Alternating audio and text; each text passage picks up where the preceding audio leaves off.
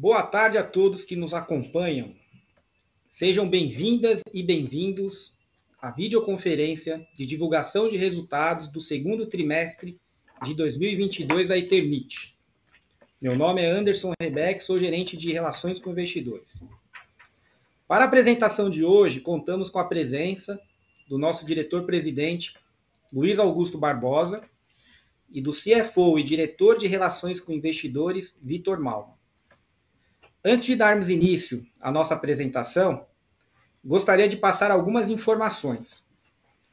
Nossa apresentação terá duração de aproximadamente uma hora, destinando cerca de 30 a 40 minutos à sessão de perguntas e respostas.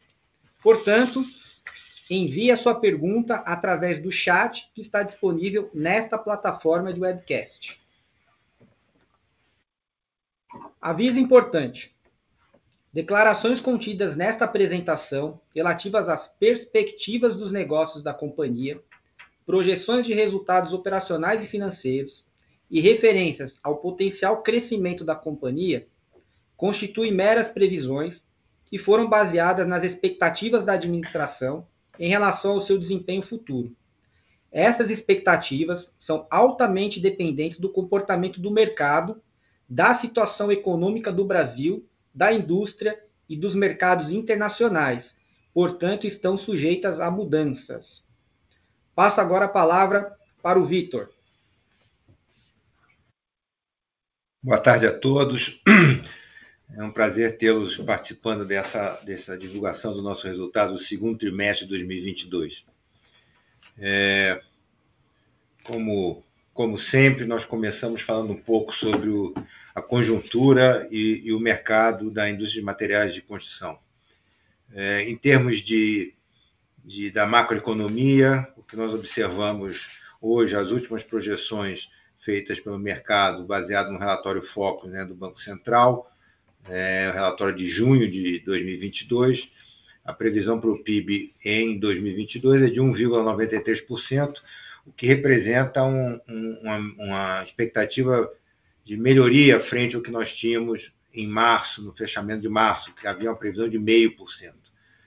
É, em relação à inflação, uma elevação da expectativa, é, fechamos com 7,30, enquanto em março tínhamos um cenário de 6,86.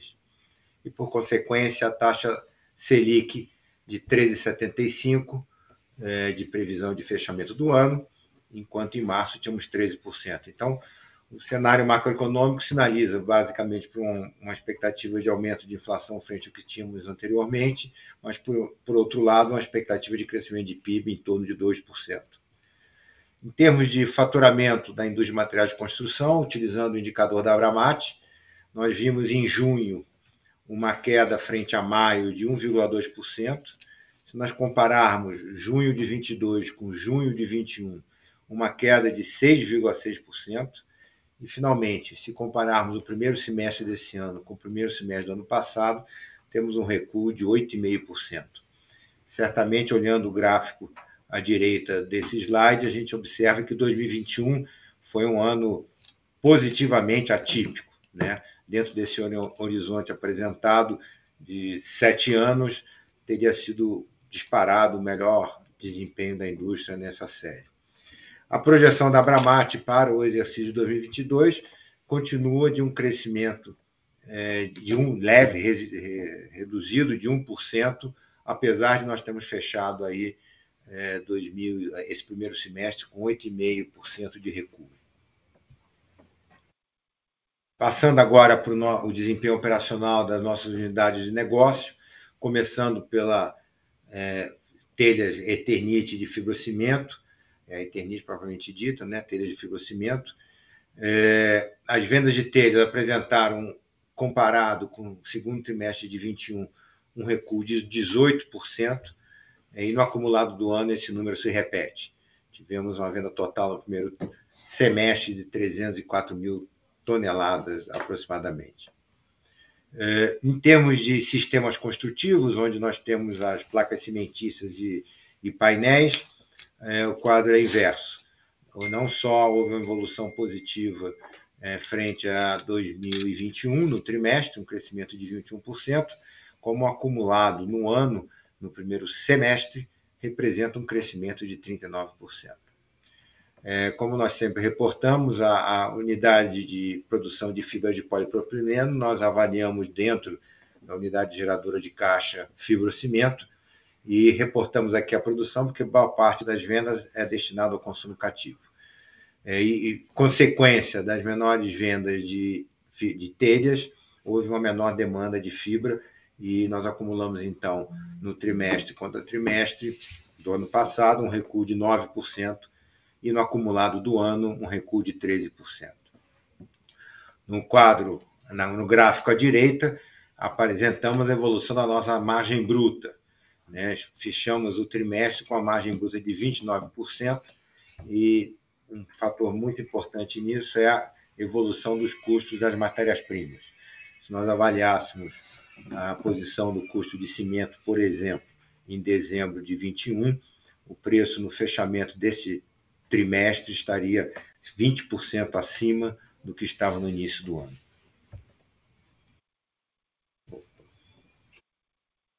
Passando para o segmento de telhas de concreto, representado pela Tégula, uh, telhas de concreto, revertendo um quadro que tinha ocorrido no ano passado, apresentou nesse trimestre e no acumulado do ano um crescimento frente ao ano anterior. Um crescimento de 21% no segundo trimestre, frente ao segundo trimestre de 21, e um crescimento de 8% nas vendas eh, semestrais. Eh, as margens, a margem bruta de telhas de concreto, de 11%, tá, está no mesmo patamar eh, do primeiro trimestre de 22 e também no mesmo patamar do primeiro trimestre de 21. Entretanto, nesse período do segundo trimestre até o quarto trimestre de 21, nós tínhamos, tínhamos obtendo margens melhores. Em termos de, do mineral crisotila, da fibra mineral, é, esse trimestre foi um ótimo resultado. Tivemos um crescimento de 10% trimestre contra trimestre e no acumulado ano de 13%, totalizando a exportação de 95 mil toneladas de fibra crisotila. A margem bruta apresentou uma recuperação. No primeiro trimestre de 22 estávamos com 37% e nesse segundo trimestre alcançamos 53%. Isso foi fruto eh, principalmente de um realinhamento de preços em decorrência de um cenário de, de, valorização do real que nós observamos no primeiro trimestre e pelo aumento dos custos de logística decorrentes do aumento do custo de combustíveis como um todo. Então, nesse segundo trimestre, houve um, movimento de realinhamento de preço, e isso proporcionou o ganho de 16 pontos percentuais na margem bruta da unidade de crisotila.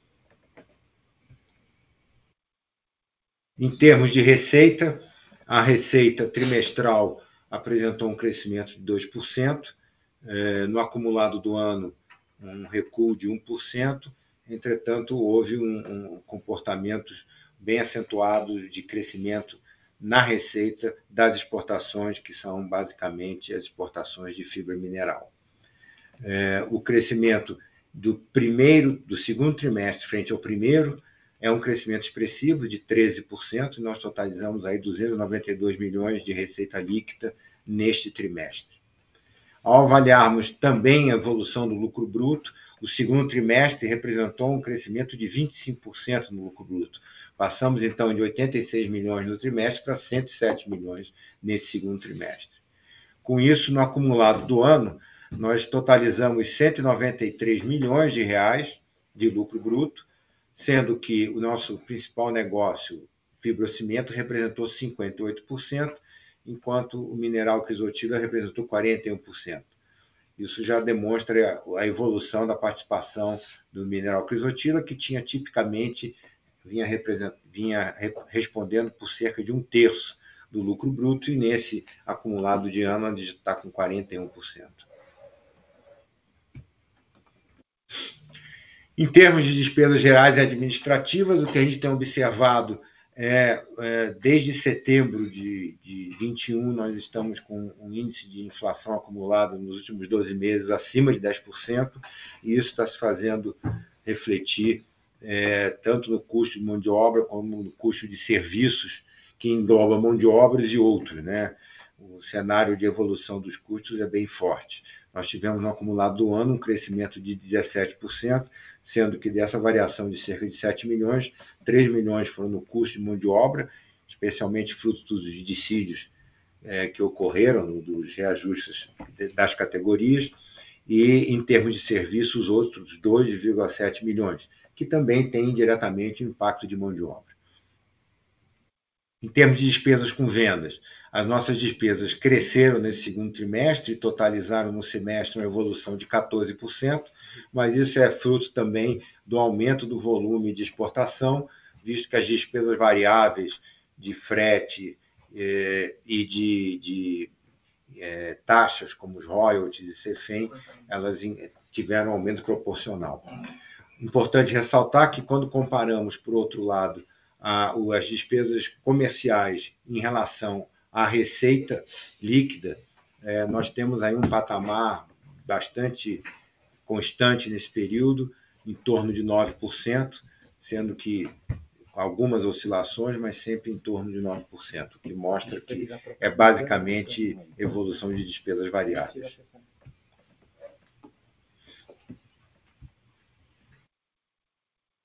Indo para os nossos resultados, então, primeiro, em termos de EBITDA recorrente, ou seja, tirando os efeitos extemporâneos, é, a nossa, o nosso EBITDA totalizou 58 milhões, comparado com o resultado de 2021, é um recuo expressivo, entretanto, é, comparando o trimestre com o tri, primeiro trimestre, já num ambiente diferente do que foi 2021, nós apresentamos uma evolução, um crescimento de 21%. E mais importante, a margem EBITDA recorrente se mantém no patamar de 20%, na verdade, um pequeno ganho em frente ao primeiro trimestre, mas como nós vamos ver no final, é um valor compatível com os melhores valores da série 2012 a 2020, excetuando 2021, onde nós tivemos um recorde de 30% na margem EBITDA recorrente. O lucro líquido, da mesma forma, um comportamento semelhante, é, comparando trimestre contra trimestre, tivemos um recuo de 32% em relação ao ano passado. Considerando esse novo ambiente que, que de 2022, nós tivemos uma evolução de 30% é, no lucro líquido recorrente no segundo trimestre frente ao primeiro. E alcançamos, então, uma margem líquida de 24%. Resumidamente, então, antes de entrar no caixa, nós tivemos um trimestre que apresentou um melhor desempenho operacional eh, e com a maior participação do negócio de fibra mineral, em comparação com o primeiro trimestre.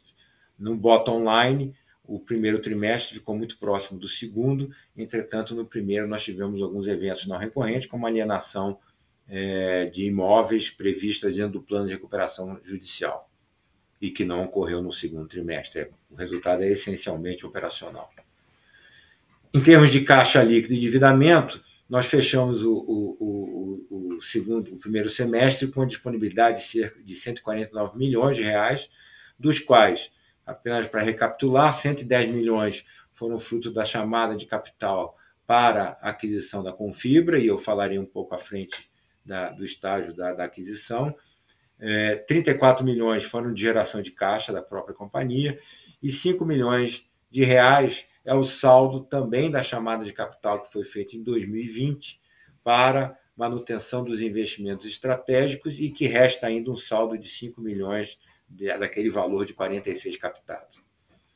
Em termos de endividamento bruto, nosso único endividamento é, financeiro hoje é o endividamento do Banco da Amazônia, que foi o funding para a unidade de Manaus, e houve uma redução de 21% em relação ao segundo TRI de 21.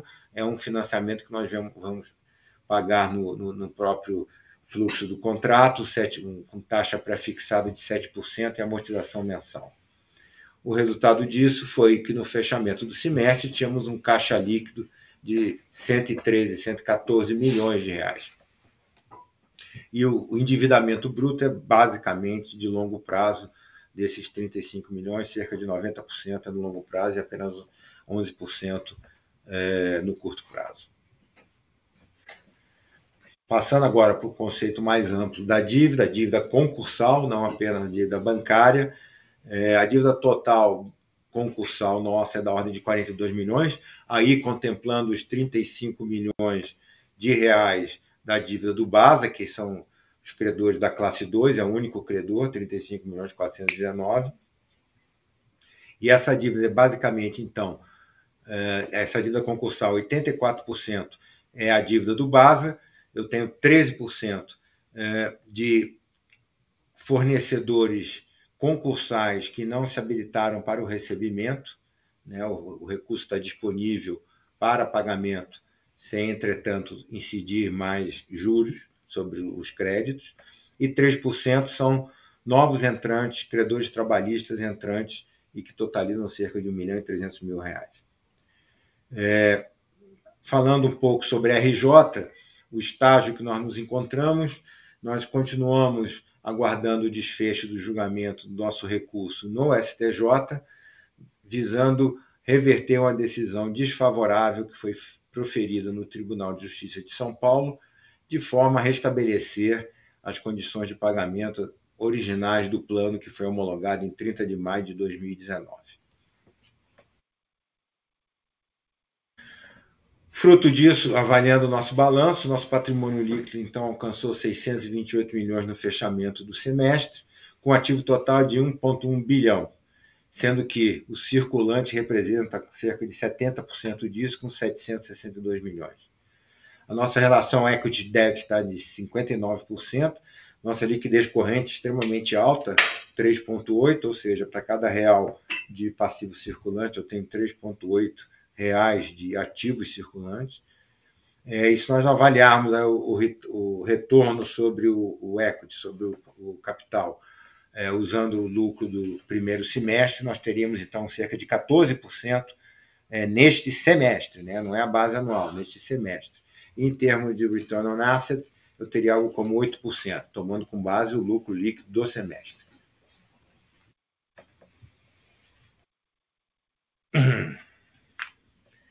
É, em relação a nossos investimentos, é, a telha fotovoltaica, o nosso projeto de, de, de, de telhas, eu, nós tivemos no segundo trimestre, continuamos com a venda restrita alguns projetos selecionados no entorno da nossa unidade, de forma que nós possamos dar assistência técnica em, em função de nós estarmos ainda no estágio de desenvolvimento.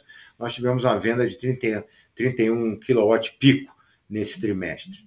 É, Estamos planejando instalação de projetos pilotos agora da telha solar de fibrocimento, não mais a de concreto, de fibrocimento, a de concreto nós já temos vendas, inclusive, é, e está previsto para o terceiro trimestre agora. É, fizemos, estamos concluindo uma linha de montagem de telhas solares na unidade da Tegula de Içara, em Santa Catarina, entendemos que é uma localização é, adequada para atingir o mercado do Sul. É, e, finalmente, mais um dado bastante importante, recebemos a concessão da patente da, de invenção né, de célula fotovoltaica e processo de fabricação de célula fotovoltaica encapsulada. Isso é, é, é a patente que protege a, a, a, nossa tecnologia. O projeto Greenfield em Calcaia, nós tivemos a concessão de benefícios fiscais pelo Estado do Ceará, para instalação da unidade lá. Hoje temos atividade de terraplenagem em andamento é, e também efetuamos a contratação da empresa para a construção da infraestrutura da unidade, né, civil, elétrica e hidráulica, fora da, da, da, área de produção especificamente, como se fala OSBR. É, o projeto de modernização das unidades de fibrocimento, é, que foi a demanda de, do capital que nós fizemos a chamada em 2020. As ampliações das unidades de Goiânia e Rio estão com conclusão prevista para o terceiro trimestre e essa postergação se deu basicamente por problemas de suprimento, em especial na parte de instrumentação e controle. Os dados nossos em termos de mercado de capitais, nosso market capital, nosso valor de mercado no fechamento do semestre estava na ordem de 575 milhões, o free float de 98% e uma base acionária de 27 mil acionistas. é, distribuídos conforme essa torta aí, 52% são pessoas físicas. Na verdade, é, tirando os 10 maiores acionistas, a partir do décimo você tem uma participação inferior a 1%. Então, é um capital extremamente pulverizado. É, fruto da, do menor volume, do menor preço, nosso volume de negociação apresentou um recuo e nós tivemos, fechamos então o semestre com ação cotada 9,31. Em termos de eventos subsequentes, falando um pouco da, da, aquisição da Confibra, nós concluímos o processo de aquisição da Confibra, é, que representa, como nós já afirmamos em outros momentos, algo como 20% da capacidade de produção, mas especialmente de uma unidade em operação. Né? Ela tem é, 20% de capacidade de produção em produção. Né? É, o preço de aquisição é de 110 milhões, com possibilidade de earnout de 10 milhões, é, com base em metas financeiras e operacionais em 2022. A assunção da empresa pela Eternit se deu no dia 1 de agosto. É, temos até uma foto aí de uma, de uma, de uma fala que o, que o, nosso CEO fez para os, os colaboradores da Confibra. É, e agora já estamos, já estaremos consolidando o resultado dela já a partir de agosto.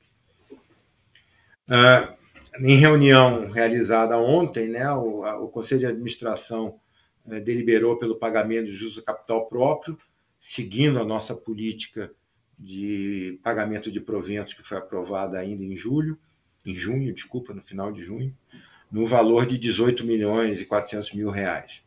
Isso referente aos resultados do primeiro semestre de 2022.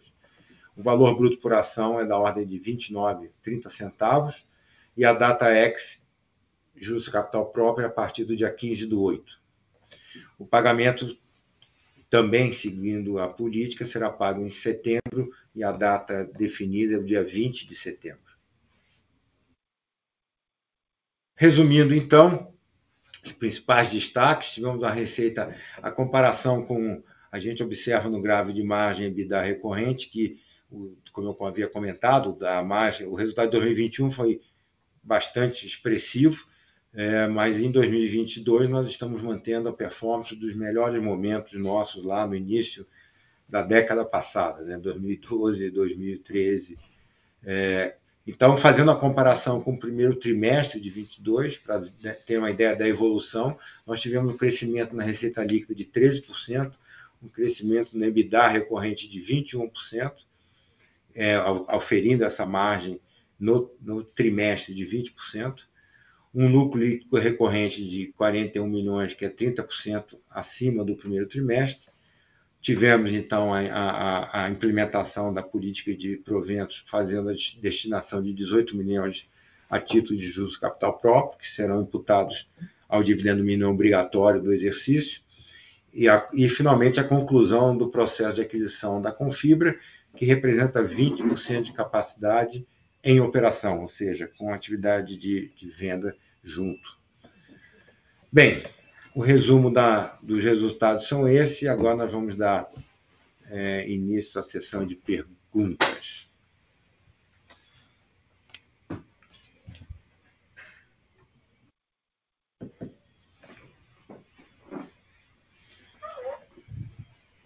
Bem,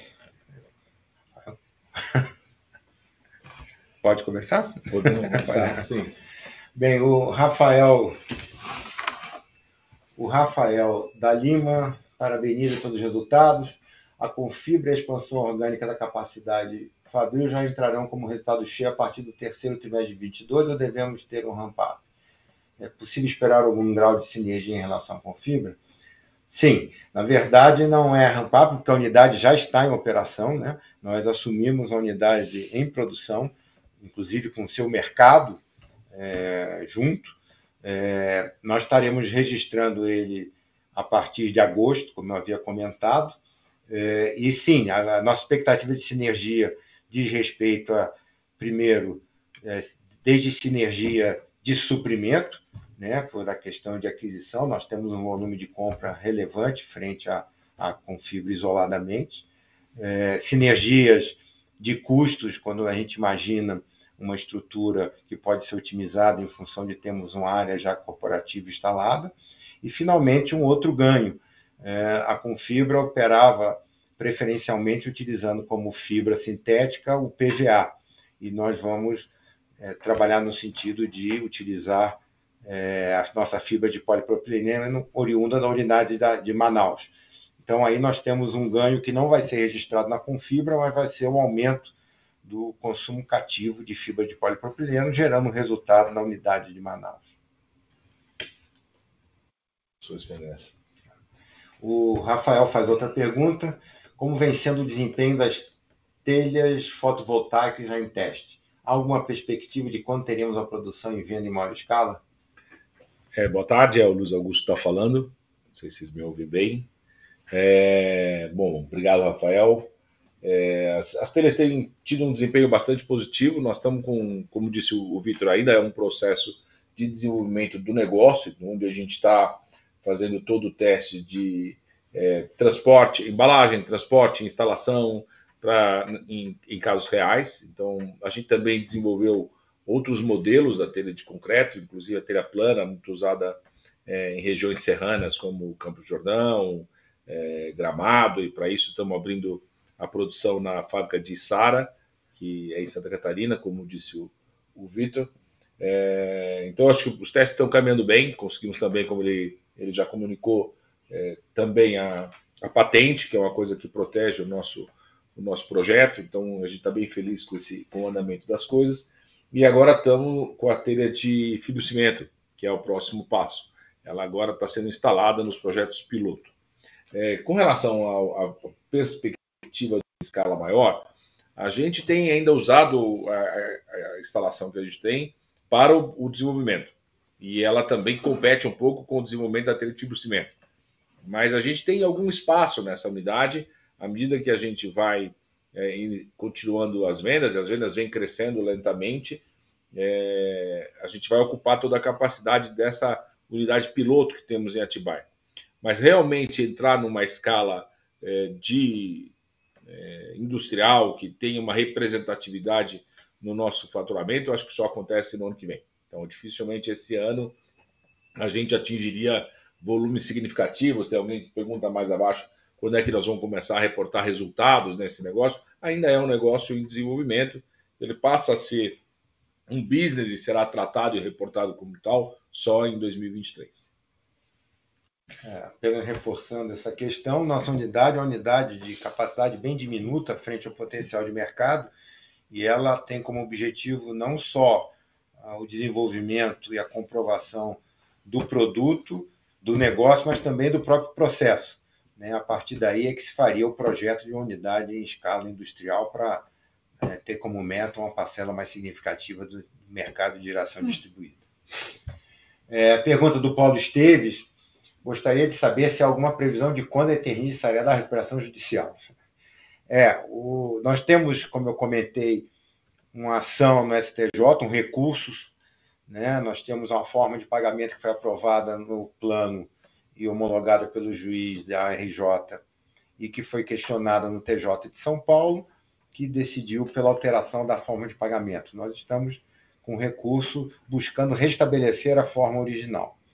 Enquanto esse recurso não é julgado, é, nós não, não deveríamos sair da RJ, porque nosso objetivo é justamente que o plano seja cumprido na sua íntegra, na sua totalidade, já que ele foi feito considerando as diversas classes. Né?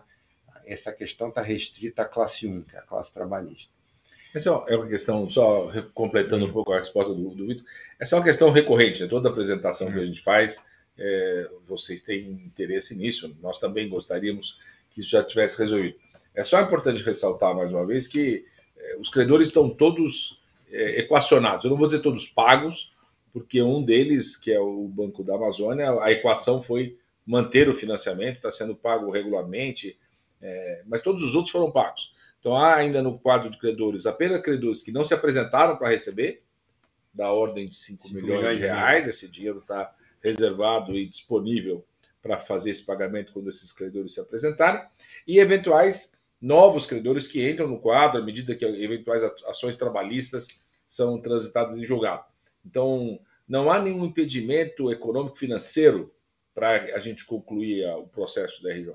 é uma questão técnica que está é, em júdice, não, não é uma questão mais econômico-financeira. É, é só porque nós gostaríamos de preservar o que foi aprovado na Assembleia de, de Credores. O, desse quadro de credores, é, como o Luiz comentou, nós temos a maior parte a dívida do BASA, 35 milhões, tem os 5 milhões e meio, mais ou menos, de credores retardatários, que às vezes aparecem, então às vezes a gente paga Alguém algum valor, né? Lembrando que nós anunciamos a quitação do, do, da classe 3 ainda do ano passado, né? Então é um tempo que vai transcorrendo, mas o dinheiro está disponível. E tem 1 milhão e 300, mais ou menos, que é justamente novos credores trabalhistas. E esse é o ponto mais relevante, né?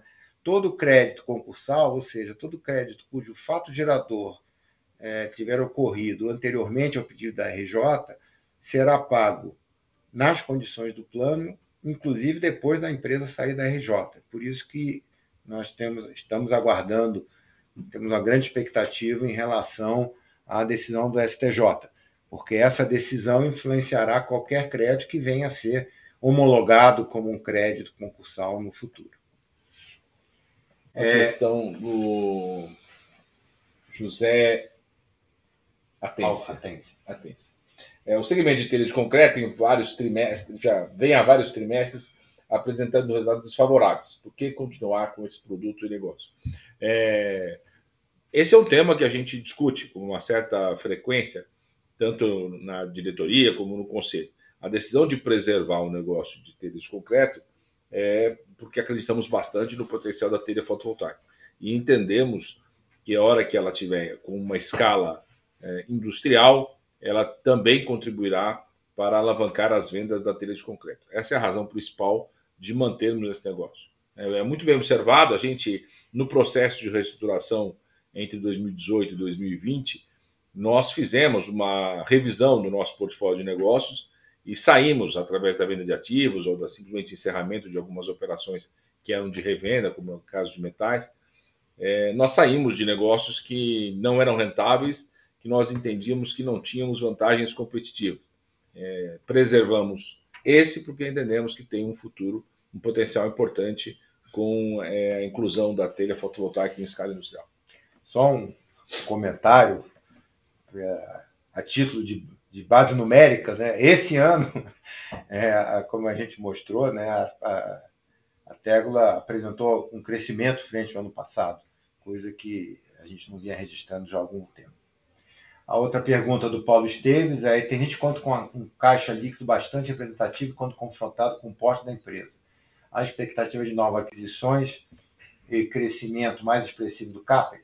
Caso negativo, a gente poderia levar seus dividendos ou implementar um programa de recompra de ações? Obrigado. Bem, Paulo, é, boa parte desse caixa, né, como nós reportamos, estavam destinados ao a pagamento da compra da Confibra que ocorreu no dia 29 de julho, sexta-feira. 110 milhões saíram do caixa e foram para pagamento para os vendedores da Confirma. Então, esse foi o primeiro impacto. E, de fato, é, aí tem aquele saldo de 5 milhões que também foi uma captação, também para a CAPEX. É, e estirando essas duas, esses dois valores, restaria lá algo como 34 milhões, e nós estamos agora no, no momento de aceleração do desembolso para o investimento na nova unidade em Calcaia, né? a unidade de telhas de fibrocimento, que será feito no CNPJ CSC, mas que vai se instalar lá em Calcaia, e é um investimento previsto de 165 milhões de reais. Então, é, a parte desse caixa é, que não tem essa destinação carimbada, como eu comentei em relação à Confibra e ao programa de modernização, isso vai ser consumido no projeto de ampliação, é, de ampliação não, desculpa, no projeto de instalação dessa nova unidade no Ceará. Uma pergunta do Rafael da Lima: como vem o volume de vendas em julho e início de agosto? Podemos esperar um terceiro trimestre sequencialmente melhor que o segundo? Bom, a gente não dá guidance, né? Essa é uma, é uma uma, uma, uma expressão política que a gente nossa. usa, uma política nossa, a gente já sempre diz isso. É, o que eu posso dizer, como eu, eu falei no, numa, no, numa entrevista que eu dei recentemente, é, nossa percepção para um segundo semestre é, muito ligada ao que está sendo feito pelo governo federal com o recurso, com o empréstimo emergencial, com a Sim. É, auxílio, essa estava faltando um auxílio emergencial. É, teve um impacto muito positivo para a gente durante a pandemia. É, o nosso é, produto ele é vendido predominantemente no varejo, muito menos do que em construtoras, e o varejo é mais impactado pela disponibilidade de renda das famílias do que pela Selic, por exemplo, que impacta muito novos financiamentos, portanto, é, as empresas que vendem por material de construção mais no canal da construtora sentem mais a taxa de juros. A gente é mais sensível à disponibilidade de renda das famílias. Então, a gente tem uma visão positiva para o segundo semestre, é, baseado um pouco nessa expectativa de o quanto o mercado pode reagir. Também há, tradicionalmente, no mercado de construção civil, uma ligeira melhora no segundo semestre. É uma sazonalidade típica do mercado de construção civil. Né? Então, assim, nós temos um olhar positivo. Mas é, o Brasil vive um momento de instabilidade econômica, é muito difícil prever as coisas que estão acontecendo. Também afetado por uma instabilidade externa, no, tudo que está acontecendo é, no, na economia, no, na, no cenário político externo, tem feito com que o cenário seja muito incerto. Então, independente da gente dar guidance ou não, é, é muito difícil prever qual será o impacto do, do segundo semestre. É, só para servir como sinalizador de, da expectativa de mercado, né? aquele resultado, o indicador da Abramat, né, eles mantêm a projeção de um crescimento de 1%, apesar do primeiro semestre ter apresentado um recuo. Por si só, tem intrinsecamente uma recuperação no segundo, no segundo semestre. semestre. Esta é a projeção, a projeção da Abramat. Abramat é. É, é, é. bem característico o mercado de construção civil ser ligeiramente melhor no segundo semestre do que no primeiro. Uma pergunta do Paulo Jeppes. Qual a visão de futuro para o mercado de telhas de fibrocimento fotovoltaicas? E qual a projeção de percentual do faturamento total determinado? Em relação ao percentual de faturamento, é, a gente, repetindo um pouco, né, não damos guidance, mas e, e aí seria até prematuro ainda. Nós estamos em desenvolvimento desse produto. O nosso mercado-alvo é o mercado de geração distribuída de energia fotovoltaica, em especial nós não competiremos é, é, com usinas que certamente utilizarão painéis. O nosso produto é um produto destinado a, a, a quem já tem um telhado, a quem precisa de um telhado e que faria uma, uma nova função do telhado, que seria a geração de energia fotovoltaica. Então, esse mercado vem crescendo a taxas muito altas, né? O adicional em 2021 acho que foi de cerca de 3 mil megawatts, né? E isso representa o que seria o potencial é, de mercado para nós. Agora, temos aí telha de concreto, como disse o Luiz, que focado para o segmento médio-alta, e telha de fibrocimento, que desde segmento médio-alta, se eu tiver uma, uma, uma, casa com telhado tipo platibanda, até mesmo a utilização em pequeno comércio, em agribusiness, em pequena, em galpões industriais, né? A nossa unidade de, de Calcaia, nossa nova unidade, terá na, no seu telhado telhas fotovoltaicas. Nada melhor do que o, o produtor apresentar o seu uso. Né? Mas, assim, é, o, o, mercado é grande. Quanto nós vamos abocanhar depende bastante né, da competitividade do nosso produto de chegar ao mercado. Se eu vou trabalhar com a diferenciação, por exemplo, numa questão estética, numa casa de, de segmento médio-alto, ou se trabalharemos na base de custo, né? especificamente, por exemplo, na parte de comércio e indústria. É, acho que esse, esse é o ponto mais relevante. Aquele de concreto que a gente já começou a venda, ainda aqui numa região restrita e próximo à fábrica, para a gente poder acompanhar as etapas de transporte e instalação, ela se destina exclusivamente a, a, aplicações residenciais. Então, um ponto mais relevante, esse que o, que o Vitor levantou, que é o fibrocimento, ele atende, claro, também o residencial de baixa renda, eventualmente um nicho de, de alta, alta renda é, na platibanda, mas sobretudo baixa renda. Mas o, o, que nos parece mais interessante são aplicações em pequenos comércios, indústrias e no agronegócio. Nos parece que o agronegócio será um, um, um mercado potencial na, na aplicação de aviários e área de confinamento para criação de gado. Então, tem algumas aplicações interessantes que serão objetos agora de projetos pilotos no próximo semestre. Pergunta do José Atência. Quais são as margens dos resultados das vendas das telhas fotovoltaicas, e onde identificamos esses números no release. É, o, como foi comentado, né, as vendas ainda são bastante incipientes. Nós estamos numa curva de aprendizado em termos de produção, inclusive com alteração de, de, de, de insumos. insumos, alteração de arranjo de produção. Então, nós não temos isso ainda com unidade geradora de caixa exclusiva. Deve estar associado no segmento de outros. Né? É CAPEX. Né? É.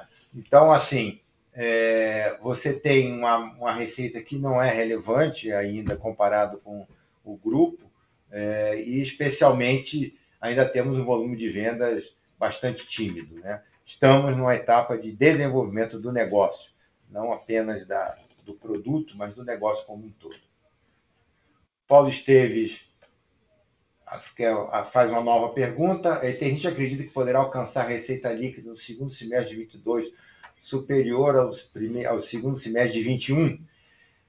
Bem, Paulo, como a gente viu nos números, né, e eu acho que não apenas na Eternit, mas no segmento de materiais de, de construção como um todo, né, a indústria de materiais de construção como um todo, 2021 foi um ano bastante atípico. Né? Além de nós termos tido a continuidade do auxílio emergencial, havia estávamos ainda com um, um, represamento e os resultados nossos, como nossos peers, também foi bastante expressivo. Então, 2021, é, pelo menos por enquanto, se caracteriza como um recorde da nossa série histórica de 10 anos. João Pereira nos pergunta: bom, boa tarde, parabéns pelo resultado, obrigado. E imagino que vocês devam migrar a cadeia de produção da Confibra para a utilização de fibras de polipropileno buscando sinergias. Quanto vocês esperam alocar em CAPEX para capturar o máximo de sinergias na consolidação da Confibra?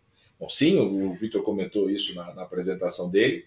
A ideia é que a gente gradativamente caminhe para a substituição das fibras de PVA usadas atualmente na Confibra pelas fibras de PP, o que vai nos permitir capturar a margem dessa venda para o consumo interno é, na fábrica de Manaus. Também traz algum ganho para a própria Confibra, porque as fibras de PP, neste momento, estão mais baratas do que as fibras de PVA. Eu digo nesse momento porque esse cenário é, é volátil, depende do que acontece no cenário internacional.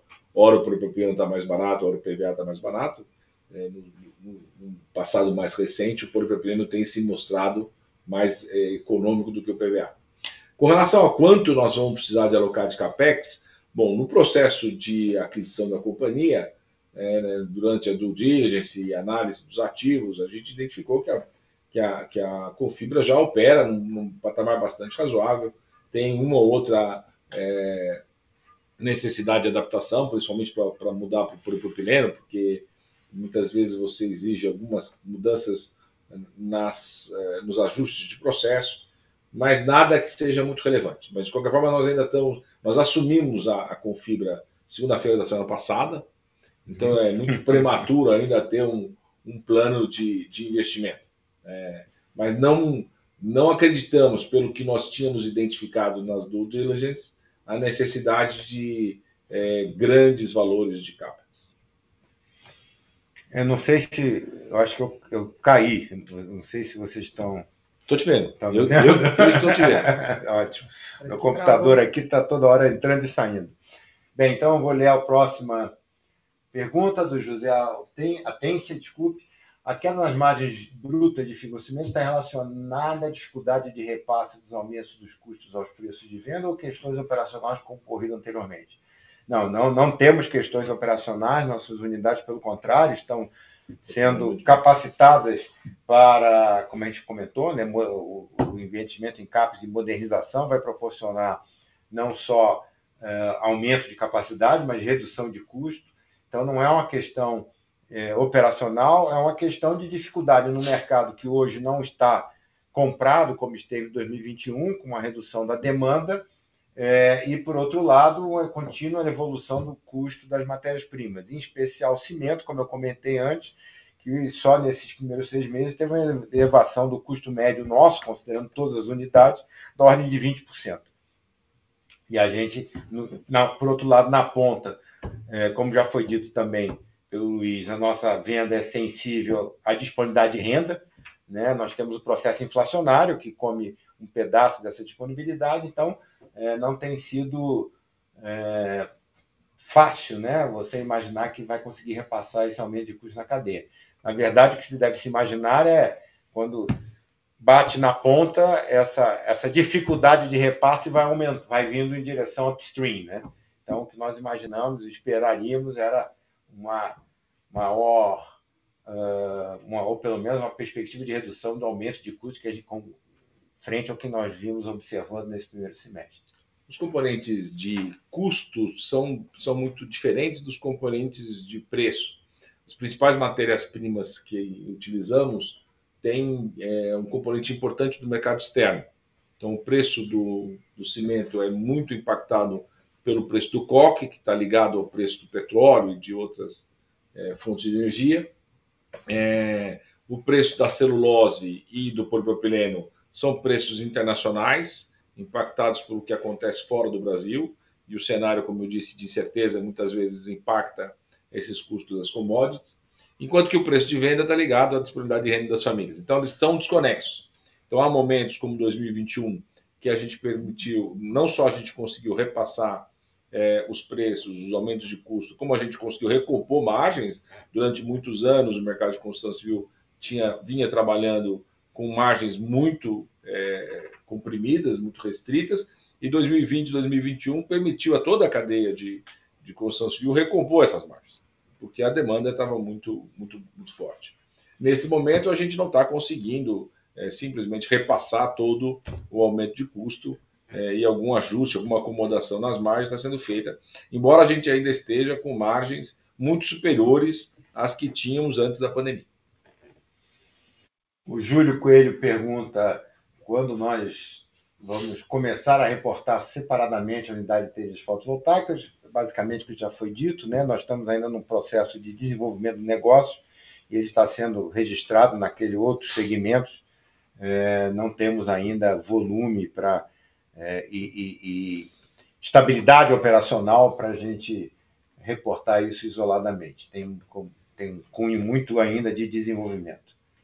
João Pereira pergunta também se vocês já conseguem ver uma estabilização nas pressões e custos da resina de polipropileno, cimento, celulose e calcário.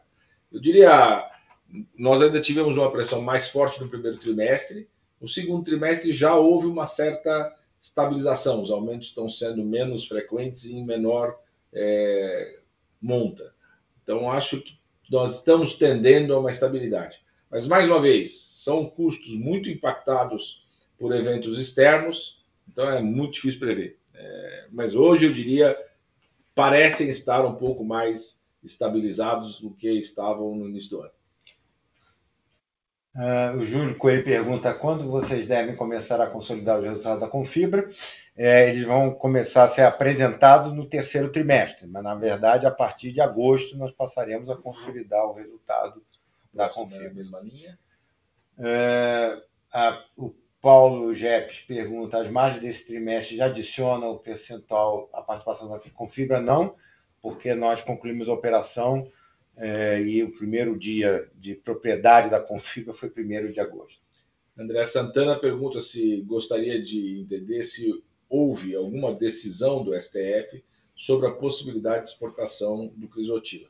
É, não, é, esse assunto é regulamentado hoje por uma lei de Goiás, então que regulamenta a nossa operação de exportação foi uma lei estadual que permite que a gente produza exclusivamente para exportação.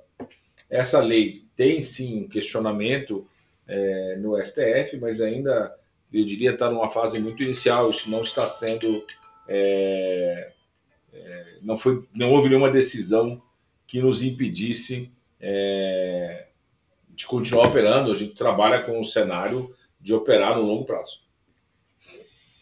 O José Ateice pergunta: o crescimento das vendas está relacionado ao repasse de inflação e demais custos ou melhora na atuação da área comercial ou aumento no market share?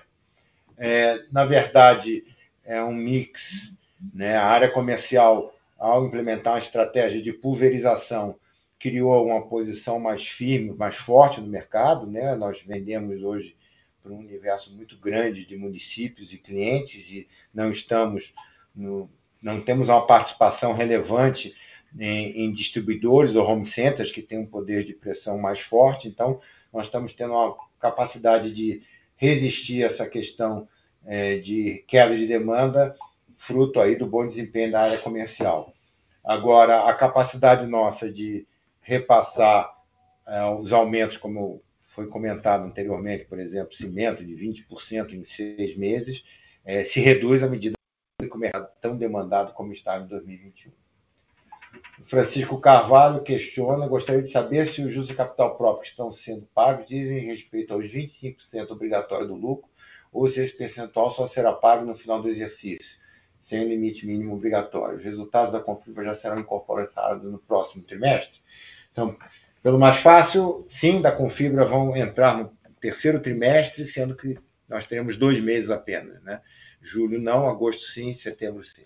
Em relação aos juros capital próprio, eles serão imputados ao dividendo mínimo obrigatório, sendo que valores acima do mínimo obrigatório é, é objeto de deliberação do Conselho e será avaliado quando do fechamento do exercício é, na, na aprovação das contas na GO né, de abril, abril de abril de 2023. É. É, já falamos um pouco sobre isso. O Paulo Paiva pergunta se nós estamos vendo a redução dos custos dos insumos no segundo semestre. Bom, a gente tá, viu uma uma tendência à estabilização no segundo trimestre, é, quer dizer, não estamos tendo mais aumentos é, consecutivos como aconteceu até o primeiro trimestre, mas é difícil imaginar ou prever o que vai acontecer no segundo semestre. Os, a pergunta do Francisco Carvalho em relação ao JCP de 18 milhões é um pouco na linha da pergunta anterior, mas só para é, relembrar, o valor foi no limite dos 25% de dividendo mínimo obrigatório. Então, o JCP declarado é, atingiu essa, esse valor de dividendo mínimo obrigatório e será imputado ao dividendo do exercício. Carlos Herrera pergunta como nós estamos vendo a demanda das telhas de cimento, como estão os processos de grande sinergia da Confibra e quanto vocês estimam conseguir de economia. Bom, acho que já respondemos quase todas essas questões, mas rapidamente é, a demanda de telhas ela houve de uma acomodação, não não está no nível que estava em 2021. É, e como a gente já disse, tem uma expectativa positiva com relação ao auxílio emergencial do segundo semestre e à sazonalidade tradicional do segundo semestre. Os processos de ganho de sinergia da Confibra ainda estão em análise, nós estamos assumindo agora, é muito recente, então eles estão em curso e é muito difícil estimar tudo que nós vamos conseguir isso vai aparecer ao longo do próximo trimestre. É, José Tência pergunta: o que levou à brusca queda do valor das ações da companhia? Essa é uma pergunta que, como RI, sou toda hora questionado pelo conselho. Mas é, é o resultado do mercado. Né? Não, não, não temos nenhum fato, né? estamos agora reportando, não temos nenhum fato que pudesse justificar, menos de uma reversão de alguma expectativa por parte de acionistas.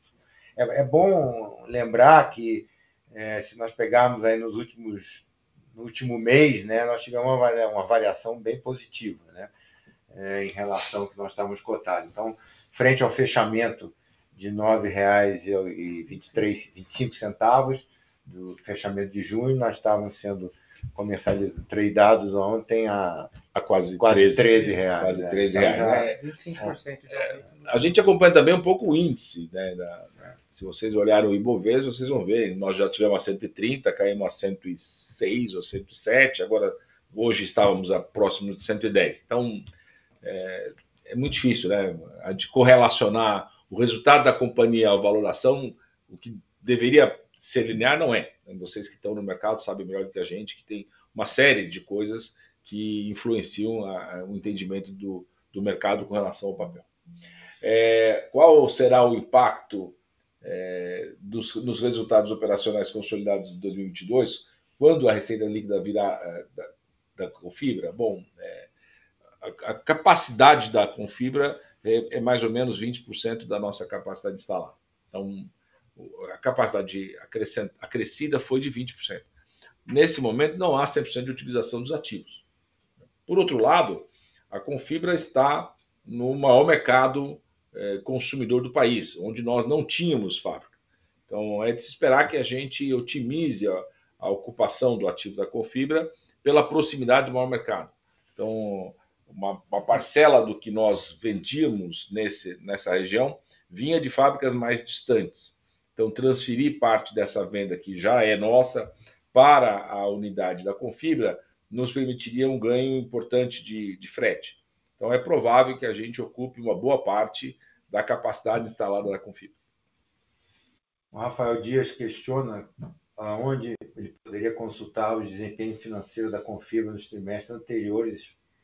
Bem, a, a Confibra não era auditado, foi feita a, a nossa auditoria BDO fez a, a concluiu a auditoria da do fecho da abertura, né, o saldo inicial desse ano, e vai estar fazendo a auditoria dos sete primeiros meses. Então, nós vamos ter o resultado anual, parte deles não é sob nossa responsabilidade. Agora, em relação a trimestre, ao exercício anterior, por exemplo, nós não teremos dados auditados sobre isso, e, portanto, era uma empresa que não publicava seus resultados e não auditava, tinha uma característica de resultado de muito mais focado no, na questão tributária. Então, é, não, não, será disponível esse valor de trimestres anteriores. O Manuel Pinho pergunta, essa pergunta já foi respondida, qual a expectativa com relação ao encerramento da RJ? É, como foi dito, nós aguardamos uma decisão da STJ e caso nada ocorra até final de janeiro, provavelmente em fevereiro nós sairemos por decurso de prazo. Por decurso de prazo, né? Sairíamos da RJ. Na sequência veio uma outra pergunta com relação à classe 1. Acho que o Vitor já explicou a, a, diferença entre o que nós gostaríamos fosse mantido a, a decisão do, é, da Assembleia de Credores e o recurso prevê pede uma mudança nessa forma de pagamento. É, não há um impacto financeiro nesse primeiro momento. É, como a gente disse, não há um quadro de credores representativo. A nossa preocupação em manter a, a decisão que foi aprovada pelo, pela Assembleia é muito mais para termos uma garantia para eventuais créditos futuros. Atualmente, o, quadro de credores da classe 1 é da ordem de um milhão de reais, um milhão, e trezentos, não, é, é, absolutamente irrelevante. Então, é, ainda que a gente não consiga reverter isso na STJ, não há nenhum impacto relevante financeiro nesse momento. Max Bueno, temos visto uma acomodação da demanda no segmento de material de construção neste ano, conforme dados da Bramate e do SENIC. Isto em um momento em que a companhia está concluindo importantes aumentos de capacidade em Goiânia e Rio, assim como a aquisição da Confibra. É razoável assumir em função disso alguma elevação em custo de ociosidade e, consequentemente, pressões nas margens operacionais nos próximos trimestres? São dois, dois investimentos diferentes. O investimento de ampliação em Goiânia e Rio eu diria que é o menor investimento por tonelada ano de capacidade, porque é, um, é marginal, é um desgargalamento. Esse é um investimento que tem um aumento de capacidade e aí requer, né, para sua, a sua realização, um aumento de vendas. Então, nesse ponto, nós estamos falando de 10% do, da capacidade atual, é, mas que, por outro lado, pode se refletir de outra forma. Né? Nossas fábricas podem ter tripulações diferenciadas e, com isso, é, termos capacidades otimizadas em, vários, em mais de um nível de produção. E esses investimentos, se é, não operarmos a plena carga, traz, por outro lado, uma redução de custos, especialmente custos de mão de obra direta, custos variáveis, outros. É, já a compra da Confibra é um investimento de uma unidade em operação, né? eu procurei destacar isso. Né? É uma unidade que já compra, já produz e já vende. Né? Nós adquirimos não só uma fábrica, não só equipamentos, mas basicamente uma empresa em operação, com seu mercado, com seus clientes. Então, são investimentos diferentes sobre esse aspecto. Só para retomar um pouco a, a resposta que o Vitor fez sobre o, o desengargalamento de Goiânia em, Rio, é, mais do que o desengargalamento, que foi feito foi uma modernização dos equipamentos. Então, eu tenho ganhos de produtividade nesses equipamentos. Então, eu trabalho. Hoje nós temos 10 máquinas e, eh, com a aquisição da Config passamos a 12 máquinas. Então, eventualmente, eu posso agora produzir com. Eh, no limite, eu poderia desligar uma máquina se eu quisesse, porque eu ganhei muita produtividade com essas máquinas e isso eu reduziria meus custos. Então, ainda que eu tenha que produzir um volume menor, dada a retração de mercado, e eu não ocupe 100% da capacidade, eu estou ocupando uma capacidade mais produtiva. Eu produzo mais telhas por hora homem. Então eu fico mais competitivo. Eu melhorei o OE, eu melhoro o índice de refugo, uma série de, de, de coisas que impactam o custo final do produto. Então eu posso usar esse investimento. Claro, se eu pudesse usar na, na sua totalidade, eu ganharia duas vezes. Ganharia no ganho de produtividade e também por um aumento de capacidade de produção. Mas mesmo que eu não use 100% dessa capacidade, eu tenho um aumento é, relevante de produtividade, o que me traz ganhos de custo que serão capturados a partir da entrada em operação desses dois é, investimentos. É, o Pedro Costa pergunta se o maquinário da Confibra precisará ser atualizado ou algum plano nesse sentido. Sim, eu acho que em especial porque nosso objetivo é migrar da utilização de fibra sintética de PVA para de polipropileno, porque isso agrega margem não só por um custo menor na própria Confibra, como agrega a margem da produção da fibra lá em Manaus. É, esse investimento está sendo quantificado, como o Luiz comentou, nós, é nós temos é, um, dez, né, dez, dez dias, dias, dez dias de empresa, ainda estamos ainda, já vínhamos avaliando né, a distância, é, os potenciais custos, mas não temos um número fechado. Mas não é nada é, que assuste em termos de CAPEX. O Matheus Oliveira pergunta: nesse semestre teve um aumento substancial em conta vencida de até 90 dias. Poderia dar mais detalhes sobre esse item? É, veja, nosso nível de, de, de inadimplência é ainda é muito baixo. Pode ter, pode, ter, pode ter havido um aumento, mas ele é muito baixo frente ao faturamento. Não temos nada é, pontual, até porque, como eu disse, as vendas são muito capilarizadas, muito dispersas. Eu não tenho um grande cliente que, entrando numa situação de dificuldade, me gere um, um, um risco de, de, de recebível elevado.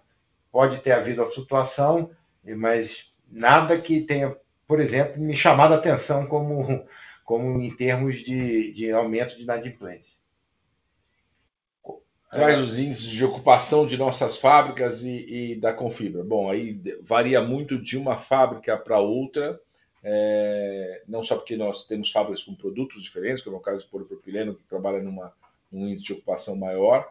É, as fábricas de fibrocimento variam muito de uma localidade para outra. Algumas regiões do Brasil eh, sofreram menos um, uma queda de demanda do que outras. No primeiro semestre, por exemplo, a fábrica do Sul é, operou muito bem, com volumes muito próximos do que estava no plano. É, a fábrica do Centro-Oeste sofreu um pouco mais. Na média, eu diria, nós estamos próximos talvez de 85%, 7 vezes 8, é, uns 85% mais ou menos. A Confibra operou numa taxa de ocupação maior no primeiro semestre do que, do que a Eternit. Acho que a Eternit nós tivemos uma opção por manter um pouco mais a margem, seguramos mais os preços e com isso cedemos um pouco mais do volume. Então, enquanto a Confibra, que não estava sob nossa gestão, optou por é, ocupar mais o ativo e trabalhar e assegurar o volume, cedeu um pouco mais a margem. Então, agora acho que nós vamos fazer uma equalização entre eh, as duas realidades, deve haver aí um meio termo que, que seja o ideal para a composição dos dois ativos. Paulo Paiva pergunta se nós possuímos algum ativo não core, não core business, né, que está à venda.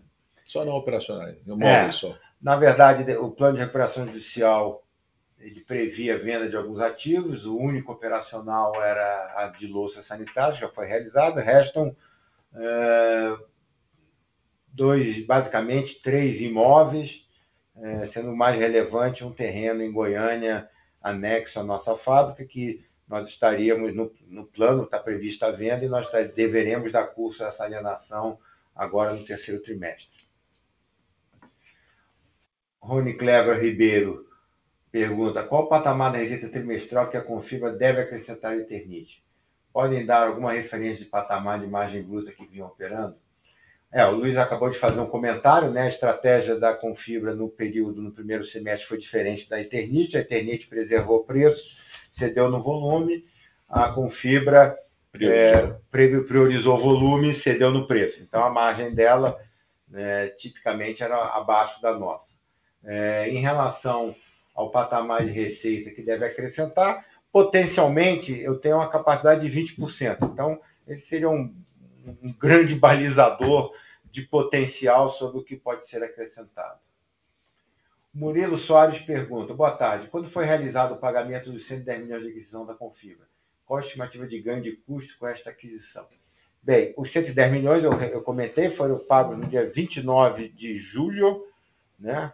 sexta-feira, quando nós fizemos o fechamento da operação.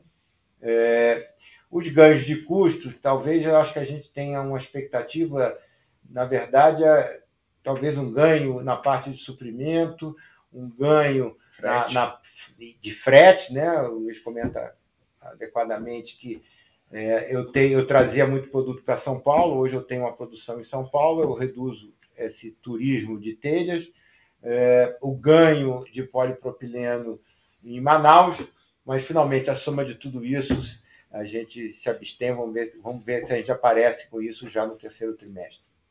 Fernando Barbedo, é, boa tarde, parabéns pelos resultados, obrigado, num cenário de custo desafiador. Alguma novidade ou update sobre a continuidade da SAMA? Então, já respondi anteriormente, nós trabalhamos com um cenário de operar a SAMA por bastante tempo. Não, não temos nenhuma perspectiva de fechamento da, da SAMA no curto prazo. É, recentemente saiu notícia sobre o fechamento de outros estados para passagem do mineral crisotila. Desconheço, não, a gente acompanha bastante isso. Eu não vi é, nenhuma notícia de outro estado que tivesse é, questionado essa, é, essa passagem. A gente tem um, um parecer do STF dizendo que é, não é permitido um Estado impedir a exportação de outro, essa é uma tese que está em discussão por causa do Porto Santos, é, mas hoje nós não tivemos nenhuma objeção a, aos canais que nós estamos usando para exportação. Ah, o Pedro Costa pergunta. Não sei. A Eternit pensa em algum plano comercial para até mesmo poder financiar a troca dessas telhas para clientes de pequenos comércios? Talvez seja uma forma de alavancar as vezes de aplicação. É, o, o, negócio em si, se nós formos ver a venda, nosso segmento, por exemplo, residencial ou de pequenos negócios, é claramente um consumidor final. Né? Entraria numa categoria de crédito direto a consumidor, né? CDC, é como se fosse financiar um carro, é, num valor menor. Mas, mas basicamente, sim. É, todo, especialmente em, no fibrocimento, que há uma padronização de módulo, eu não precisaria nem ter um cliente é, de telhas de Eternit para substituir no caso de uma telha fotovoltaica. Na parte de concreto, não, né? As telhas são meio tailor-made, meio cada, cada produtor tem seu design. Mas é uma oportunidade, sim. É, existem vários bancos que trabalham na linha do CDC, né, que, que têm mantido conversas conosco e que o, o avanço disso depende apenas da consolidação nossa do processo do negócio fotovoltaico.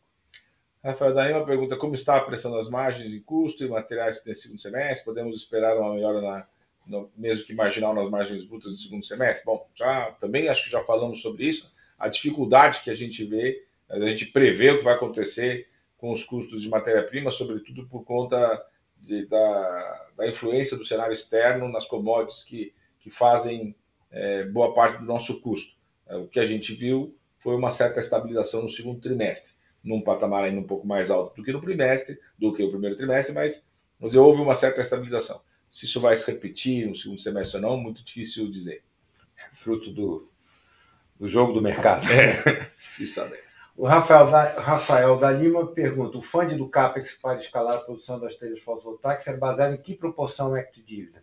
Boa pergunta, quer dizer, na questão do CAPEX para escalar a fotovoltaica, a gente ainda não tem essa leitura clara, porque, como eu comentei, nós estamos consolidando também o processo de produção.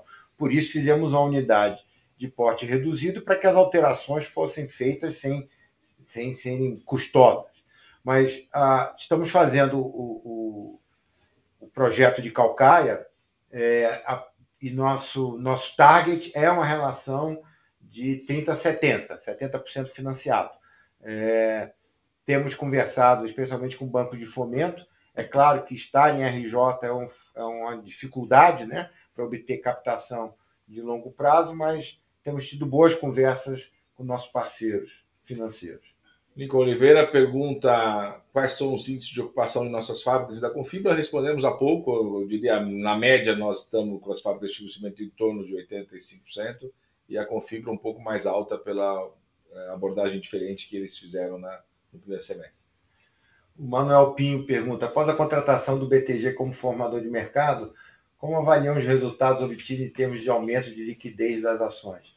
É, assim, eu acho que o horizonte ainda é curto para fazer essa avaliação, porque no curto prazo fica muito contaminado pelas próprias oscilações que a bolsa como um todo teve, né? A gente viu ali uh, o volume de diário de, de, movimentação nesse trimestre caiu, mas também fruto da queda da, da, do, da, do valor da ação. Mas assim temos tido, eu acho que é positivo é, por duas maneiras. Primeiro, pela própria atuação como formador de mercado. Segundo, pela manifestação da Eternit na sua preocupação de valor para o acionista. À medida que a gente utiliza um instrumento que busca aumentar liquidez, diminuir spread, tudo isso favorece o nosso quadro de acionistas. José Tênis pergunta quais são as ações tomadas para a redução das despesas administrativas. É, uma, uma, é um desafio para a gente nesse momento, a inflação muito alta, nossa, nossas despesas administrativas são, em boa parte, salários e, em outra parte, serviços, todos impactados por dissídios que vieram acima dos 10% em todas as nossas, nossas unidades, inclusive na sede. Então, o objetivo tem sido conter um pouco o aumento para que a gente é, não seja obrigado a fazer drásticas reduções de quadro. É, lembrando que a companhia passou por um processo de reestruturação nos dois anos que antecederam a, a pandemia, em que trabalhamos com um quadro muito reduzido e, e com alguns serviços suspensos.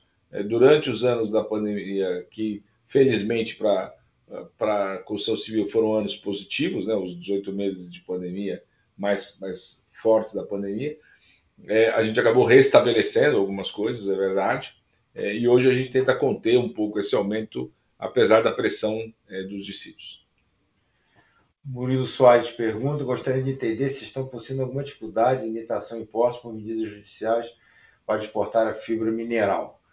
É, o Luiz comentou, é. né, nenhuma novidade é, é, frente ao quadro que já estava vigente desde o ano passado. Acho que a maior dificuldade continua sendo logística. Ainda existe é, uma limitação de disponibilidade de containers e é, rotas de navio. Desde a pandemia, isso foi muito é, afetado pela pandemia. Houve um desequilíbrio muito grande na logística internacional. É, houve uma melhora no, no primeiro semestre, mas ela ainda não está 100% equacionada. Então, hoje a gente até poderia estar faturando um pouco mais do que a gente tem faturado, mas a logística tem nos imposto bastante é, dificuldade. E não só para nós, para outros produtores mundiais também. O Tiago de Martins pergunta qual a capacidade total hoje em toneladas do fibrocimento e fibra de PP. Em termos de fibrocimento, sem confibra, nosso número é em torno de 70 mil toneladas mês, a confibra agrega 14 mil, chegaremos a 84 é, mil toneladas mês. Em termos de fibra de polipropileno, o nosso número é de 12 mil toneladas ano, aí tem uma mudança de unidade, 12 mil toneladas ano, e o outro nós estamos falando de 84 mil toneladas mês. Paulo Esteves é, questiona, ganhos de sinergia com a compra de Confibra, poderiam mensurá-los? Você pulou um. Ah, eu, desculpe. A aquisição da Confibra foi feita a qual múltiplo? Econômico, um valor econômico por EBITDA. Vocês podem fornecer esses dados? Bem, a compra com fibra foi feita utilizando, é, é fruto de uma negociação e, e, esse número em si não é tão explícito assim. É, o, entendemos que, é, comparando com, com o nosso valor até de cotação em bolsa, foi algo bastante atrativo. Nós estamos falando de 110 milhões de reais para aquisição de cerca de 20% da capacidade de uma unidade em operação. Então, acho que esse é o, é o principal fator. Né? É, o Paulo Esteves pergunta: a ganho de sinergia com a compra com fibra? Nós já comentamos, né? Então, ganha, ganhos nas compras, é, melhor posicionamento nas vendas, ganho de estrutura de custo ganho de escala, né? ganho de escala, né? E finalmente ganho de margem na unidade de Manaus. Rafael, daí uma pergunta se a gente seguirá fazendo novos movimentos de M&A. Acho que a gente já falou isso em, em, em, conferências anteriores, quer dizer, no nosso planejamento estratégico, é, nós definimos por crescer no nosso core business, que, que é cobertura, especialmente nas telhas de fibro cimento, e esse crescimento se dará de duas maneiras. Nas regiões onde a gente entende que existe uma oferta equilibrada com o mercado, nós procuraremos crescer através de aquisição para evitar uma pressão sobre as margens daquele mercado. E nas regiões onde a gente entender que há espaços em branco na, na oferta, a gente crescerá por Greenfield. Então, estamos fazendo um projeto novo em Fortaleza, que se enquadra nessa segunda possibilidade. O, o M&A da Confibra, a aquisição da Confibra é, é a primeira a gente está sempre olhando outras alternativas. Então, existem algumas regiões do país onde a gente entende que já existe uma oferta suficiente e que não faria muito sentido a gente colocar novos equipamentos. Então, a gente está sempre analisando a possibilidade de aquisição. Claro que a gente tem que, em algum momento, começar a se preocupar com o entendimento que o CAD pode ter de um excesso de concentração. É, a aquisição da Confibra foi simples, a gente não tinha operação em, em, em São Paulo, então não haveria uma concentração regional, é, era um volume pequeno em relação à capacidade total de mercado, então não é qualquer coisa que a gente pode, qualquer projeto que a gente tem confiança de que o CAD é, aprovaria. Então é, começa a ficar mais limitada a nossa possibilidade de M&A, mas a gente continua analisando algumas possibilidades. Rony Cleber Ribeiro questiona: é, as despesas gerais administrativas cresceram ano a ano 28%, bem acima da inflação. Qual a razão desse crescimento? É, nós temos aí desde reajuste de contratos de serviços, e aí que vai desde da mudança, por exemplo, de, de uso de, de, de softwares, né? A maioria dos softwares deixaram de ser adquiridos e passaram a ser é, contratados em regime mensal, né, de uso. Então, isso é o tiro de CAPEX e vira OPEX. É, tem a questão de dólar, né, muitos dos, da, da, dos serviços têm alguma associação é, com a questão do dólar. E, finalmente, a inflação. Né? É, eu acho que já foi comentado, né, daquele, desse aumento ano a ano de 7 milhões, teve um aumento de 3 milhões em mão de obra e 2 milhões, 700, quase 3 milhões em serviços. Manuel Pinho, coloca boa tarde, parabéns pela apresentação e uma boa sorte no negócio. Muito obrigado, obrigado. Manuel. Sem sorte, nós não vamos a lugar nenhum. Precisamos ter alguma sorte. ok, com isso nós encerramos o, nossas perguntas. Vou passar para o Luiz para fazer um, as suas palavras finais. Isso aí a participação de todos na assistência, como ouvinte ou proativamente participando e fazendo seus questionamentos. Muito obrigado. É, bom, estou bem satisfeito. A gente teve uma participação maior do que na, nas anteriores. A gente vem crescendo e essa comunicação com o mercado é, uma, é uma, um desejo da gente. A gente fica muito feliz é, de poder estabelecer esse canal de comunicação e, sobretudo, de ter tido é, uma participação mais intensa do que nas vezes anteriores. Esperamos ter conseguido é, responder para todos vocês. Acho que não pulamos nenhuma pergunta. É, tentar deixar o mais claro possível, mais transparente possível qual é a, a estratégia, como é que nós estamos conduzindo os negócios. Né? Com relação aos resultados, acho que é, o Vitor fez uma apresentação bem, bem clara, bem detalhada. Nós estamos bastante é, satisfeitos com o resultado. Acho que num, num ano desafiador pela dificuldade de prever o que vai acontecer mês a mês, é, acho que nós estamos com resultados bastante, é, bastante satisfatórios. É, num ano difícil como esse, é claro que as, toda comparação com o ano de 2021 é sempre muito é, dura, porque 2021 foi um ano excepcional, onde havia uma demanda muito acima da capacidade instalada da indústria, não só nossa, mas da indústria. Então, isso acabou permitindo uma recomposição de margens e, e todas as, as empresas da, do segmento de construção civil acabaram fazendo resultados excepcionais. Então, a, a, comparação é sempre muito dura. Mas quando a gente compara com a série histórica, e em alguns momentos o, o Vitor fez isso.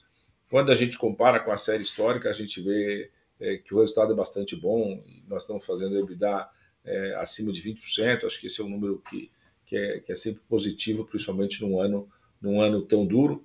E também muito satisfeitos por estarmos conseguindo cumprir o que é o planejamento estratégico da companhia, de crescer naquilo que é o seu core business, é, crescer dentro dos eixos que foram estabelecidos, como falei há pouco, M&A em algumas áreas, Greenfield em outras.